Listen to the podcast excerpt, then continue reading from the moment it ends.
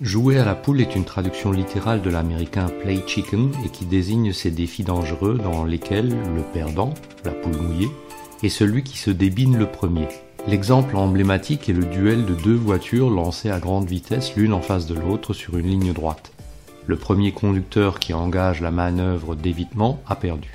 En matière de développement, jouer à la poule revient à taire ou à dissimuler un problème, des retards essentiellement, dans l'espoir qu'un autre développeur ou partie prenante du projet confesse son propre retard en premier. Ce faisant, la responsabilité du retard incombe au premier qui le reconnaît, et les autres bénéficient d'un délai supplémentaire pour tenter de rattraper leur propre retard en passant inaperçus derrière l'écran de fumée déclenché par la poule. Lorsqu'un projet est mal parti, pour respecter les exigences et ou les délais, jouer à la poule est un pari risqué et un jeu pervers. Rien ne garantit en effet qu'une poule se déclare, et la dissimulation dans l'espoir d'un événement providentiel ne fait en général qu'empirer les choses si le retard est découvert tardivement.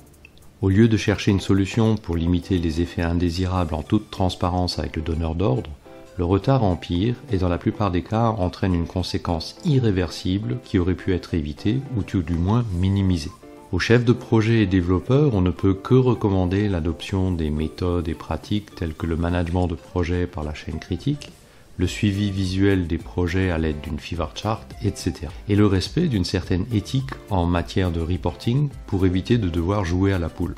On ne peut néanmoins exclure l'obligation de jouer à la poule sous la pression hiérarchique, politique ou commerciale.